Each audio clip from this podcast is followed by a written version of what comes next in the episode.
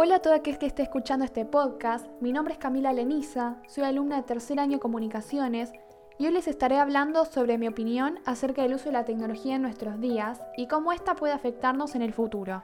Mi texto se titula La tecnología como enemiga o amiga.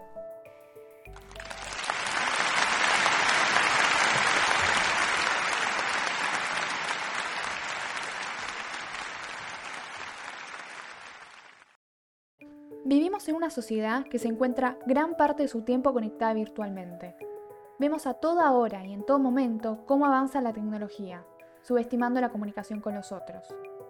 Muchos sostienen que el desarrollo de esta no se detuvo nunca y arrasó con todo, llevándose consigo a las personas que están tanto a favor de esta como en su contra, dejando atrás eso que parecía un simple sueño de la ciencia ficción, en el que un niño de 8 años iba a la librería y se compraba un cómic futurista sin saber que luego de un par de años, esas historias que leía iban a ser reales, gracias a las personas que notaron con cadena su imaginación y fueron más allá del miedo y la incertidumbre por lo que sucederá.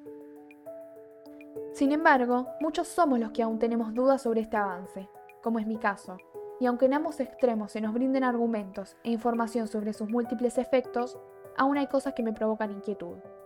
Así tenemos desde capítulos de series, como es el caso de Caída en Picada, serie británica donde Black Mirror se usura la tecnología porque va a tomar el control de nuestras vidas y de quienes nos rodean, como también, desde la academia, la opinión de estudiosos como Dominique Bolton, que sostienen que la tecnología es una manera de presentar como neutral un crecimiento tecnológico que no tiene nada de ello.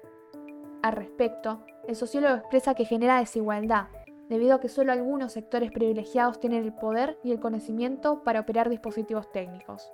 Y, de esta manera, la capacidad de adquirir, manipular y producir este tipo de comunicación.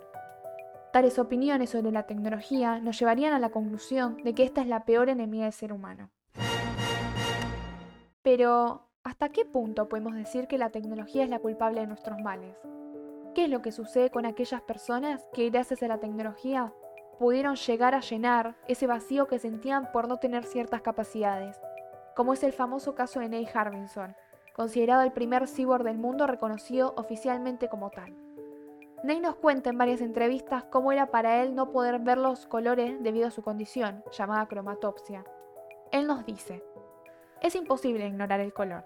Está presente en todos lados y se lo nombra cada día al hablar de elementos diarios, como páginas amarillas, la cruz roja, Bluetooth o la pantera rosa.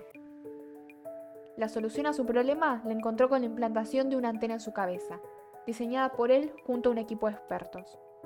Su antena le permite convertir las ondas de luz en frecuencia de sonido, que son percibidas como notas musicales. De esta manera, Harbinson puede escuchar los colores. No obstante, a pesar de que al oír este tipo de historias se nos forma una sonrisa en el rostro, siempre volvemos al mismo problema. Que existan personas con implantes cibernéticos en el cuerpo les permiten a otras poder hackearlos, y no solo ellos pueden llegar a sufrir los efectos negativos de la tecnología, sino que también nosotros estamos predestinados a la posibilidad de ser controlados por otros. Y al decir controlados por otros, me refiero a las grandes empresas, como Instagram, Facebook y Google. Pueden controlarnos a todos con la información que tienen sobre nosotros, que es más de la que pensamos. Esta problemática la relata un documental creado por Netflix, conocido como el dilema de las redes sociales en el que se nos señalan los peligros de ser adictos a las redes y de la información que le brindamos inconscientemente a estas. En un principio, nos cuenta cómo podemos verlas desde un lado positivo, debido a que nos ayudan a encontrar órganos, trabajos, gente, etc. Pero luego empieza a revelarnos su lado oscuro. Actualmente, es cuestión de segundos brindar información falsa sobre alguien, difamar, crear incertidumbre. Pasamos de la era de información a la era de la desinformación. Las empresas pagan a cambio nuestra atención, ya que nosotros somos el producto.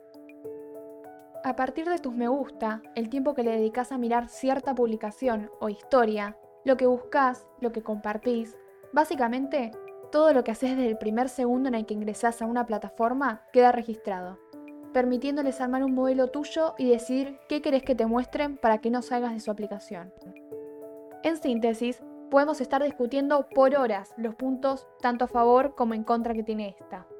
Pero siempre llegamos a lo mismo. Existen tanto puntos a favor como en contra. Entonces, ¿Es la tecnología la responsable de nuestros males o somos nosotros mismos? ¿Son los videos divertidos que te encuentras en YouTube que te capturan o vos sos el que no quiere salir? Tampoco es malo querer pasar un rato en las redes sociales, pero hay que aprender a controlarnos para no caer en la adicción que pretenden provocar las grandes empresas. Por lo tanto, en vez de volver al debate de si la tecnología es nuestra enemiga o amiga, ¿no deberíamos preguntarnos si somos nosotros los que decidimos ser esclavizados o no por esta?